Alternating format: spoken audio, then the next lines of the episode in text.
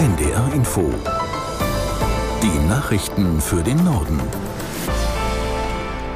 Um 12.30 Uhr mit Tarek Yusbashi. Die Deutsche Bahn hat wegen des geplanten Lokführerstreiks einen Notfahrplan angekündigt. Demnach will sie dafür sorgen, dass im Fernverkehr trotz des Streiks rund 20 Prozent der Züge fahren.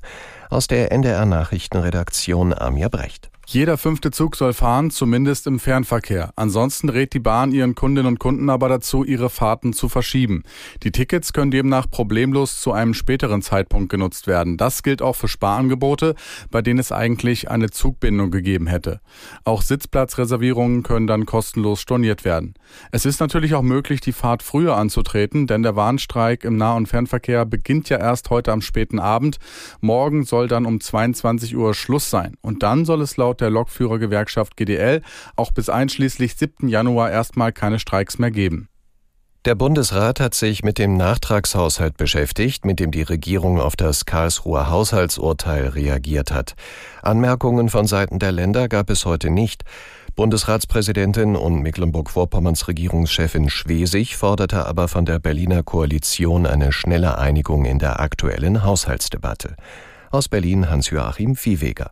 Die SPD-Politikerin plädiert dafür, auch für 2024 eine Notlage zu erklären, damit der Bund mehr Schulden machen kann.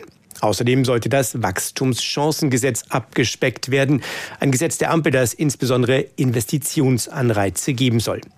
Die eigentliche Sitzung des Bundesrates dauerte nur knapp 13 Minuten. Dabei hat die Länderkammer darauf verzichtet, eine Stellungnahme zum Nachtragshaushalt für dieses Jahr abzugeben.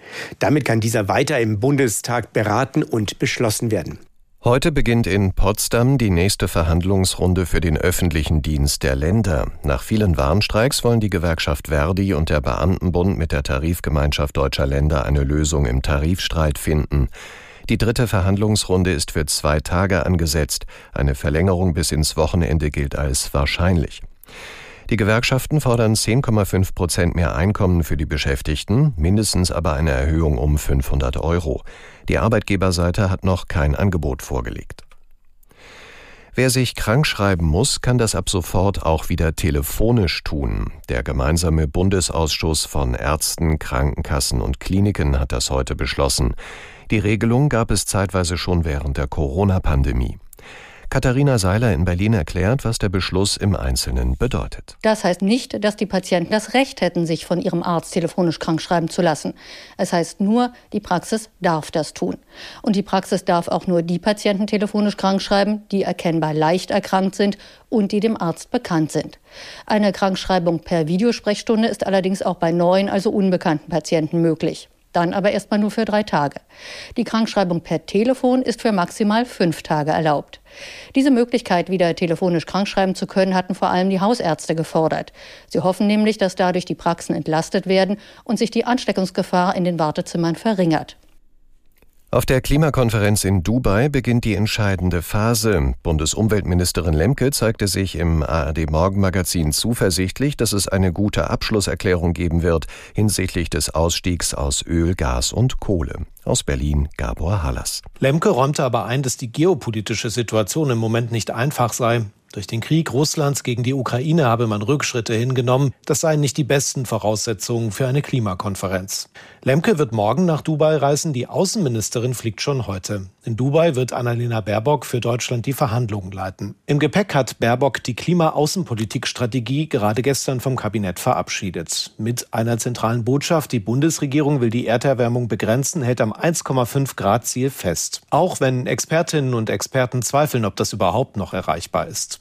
Das russische Oberhaus hat den Termin für die Präsidentschaftswahl im kommenden Jahr festgelegt. Die Menschen in Russland sollen demnach am 17. März 2024 ihre Stimme abgeben.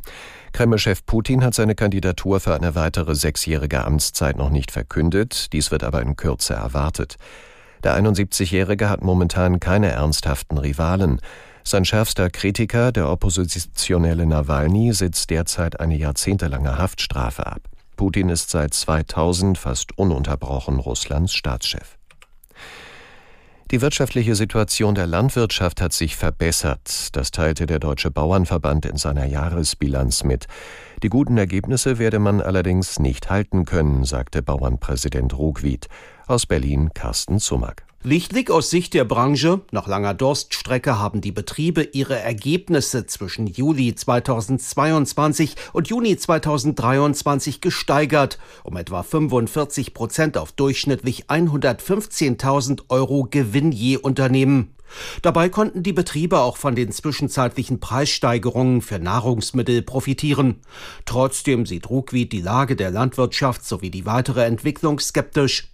So würden die Unternehmen mittlerweile wieder zunehmend unter sinkenden Erzeugerpreisen leiden, bei gleichzeitig hohen Kosten beispielsweise für Energie, Düngemittel und Dienstleistungen.